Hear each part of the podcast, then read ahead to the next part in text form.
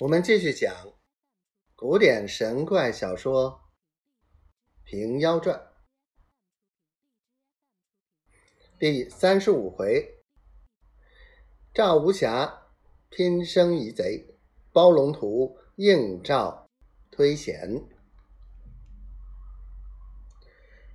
学些伶俐，学些呆，伶俐兼呆是大才，呆无伶俐。难成事，伶俐无呆做出来。话说胡永儿先前引兵攻打州县之时，军中掳掠得人口，内中有个小厮，生得十分清秀。永儿一见便喜，问他来历，答道：“姓王，名俊，年方一十三岁。”父母双亡，随着外公出来避兵，不意中途失散，被擒到此，望娘娘饶命。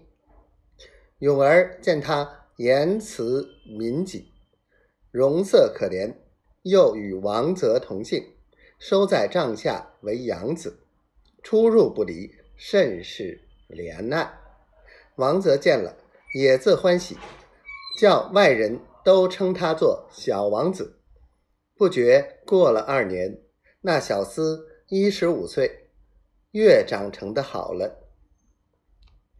怎见得面如蒲粉，体似凝脂，唇若涂朱，目如点漆，身材秀溜，是未经识破的性童，态度妖娆。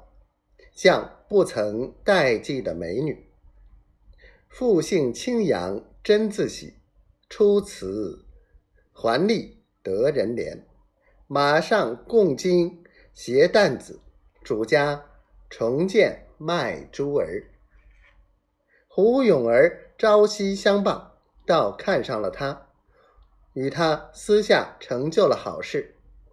原来富人家只是。初次廉耻要紧，难好破例。坏事到得开手时，一不做，二不休，连自家也吸不得念头了。勇儿初时跟着圣姑姑行动，风云作伴，山水为家，扮像个出家人样子。这个道是不想着的。如今住在曲房深院。锦衣玉食，合着了俗语“保暖思淫欲”这句了。